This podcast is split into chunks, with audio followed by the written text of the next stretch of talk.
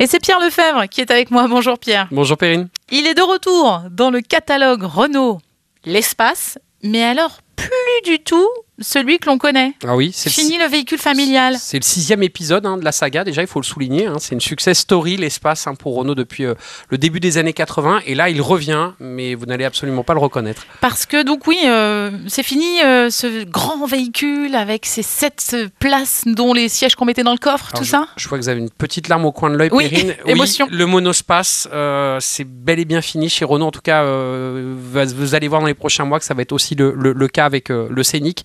Donc l'espace, en fait, eh bien maintenant c'est un SUV. Et oui. eh Bah, oui, c'est ce qui se vend. Hein. C'est ce qui se vend en fait. euh, Renault en fait ils sont allés au bout de la démarche. hein. L'espace précédent, ils avaient essayé un petit peu de lui donner des petits airs de SUV, mais sans vraiment y aller complètement.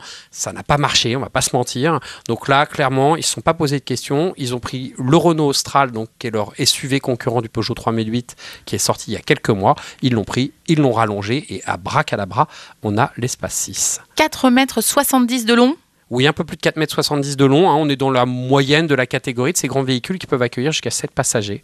On est d'accord, il y a donc les sièges dans le coffre. Alors, il y a les sièges dans le coffre, mais euh, Perrine, clairement, ceux qui ont connu l'espace avant, hein, le véhicule super pratique, super malin, avec beaucoup de volume intérieur, euh, bah, ils vont devoir faire euh, leur deuil hein, de tous ces aspects pratiques parce que euh, il y a moins de place, il est moins malin euh, cet espace, et puis surtout les deux places du dernier rang. Là, clairement, sont à réserver à des enfants pour une raison très très simple, c'est qu'elles sont difficiles d'accès. Justement, si on reste sur l'ambiance intérieure, est-ce qu'il est agréable euh, Bah, disons que le, le Renault Espace, euh, il a euh, aussi euh, des qualités, il compense hein, un petit peu, hein. il est moins futé euh, qu'avant, euh, mais euh, c'est un véhicule déjà, c'est un SUV. Il y a une approche aussi qui est très moderne au niveau de la, de la planche de bord, et là-dessus, euh, Renault, ils ne sont pas allés dans la démarche euh, euh, vers euh, autant d'audace que Peugeot, mais mine de rien, il y a un petit côté démarquant par rapport à ce qu'on peut voir hein, dans l'automobile actuelle, où grosso modo, il y a beaucoup de constructeurs qui se contentent de mettre un écran face aux yeux du conducteur en guise de compteur, un écran au centre de la planche de bord, et, et un volant et un volant et on se retrouve finalement à avoir la même voiture que monsieur tout le monde. Là, il y a un côté différenciant. Il y a une qualité des matériaux qui est plutôt pas mal. Et puis surtout, bah, le Renault Espace, il n'a qu'une seule motorisation, mais c'était celle qu'il fallait avoir. C'est un hybride. C'est un hybride, on ne le trouvera qu'en hybride. On ne le trouvera qu'en hybride, 200 chevaux, euh, la même motorisation que l'Austral. Et puis euh, lui bénéficie d'un petit plus de série. Euh, des, ce sont des roues arrière directrices. Et ces roues arrière directrices là, elles ont un énorme avantage, c'est que bah, à l'extérieur c'est un gros véhicule et au volant, et bah, c'est pas du tout la sensation qu'on a. Et c'est plutôt pas mal. C'est stratégique de la part de Renault de le proposer en hybride, plus du tout en thermique, Oui. au vu de ce qu'on attend, notamment en 2035, la fin des véhicules euh, thermiques. Bah, disons, c'est surtout que euh, ça, ré- ça donne un petit plus déjà pour se démarquer euh, au niveau de, de ce segment-là de, de véhicules.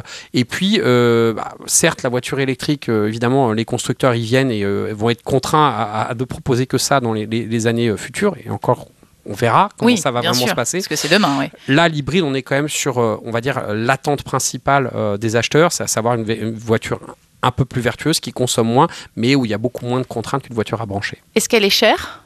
Alors non, c'est alors cher. Oui, elle est chère dans l'absolu, mais euh, les tarifs euh, sont très agressifs. Euh, le prix de base de l'espace démarre sous les 45 000 euros pour un véhicule aussi gros, capable d'accueillir 7 personnes, puisque les 7 places seront euh, de série et plutôt bien équipées.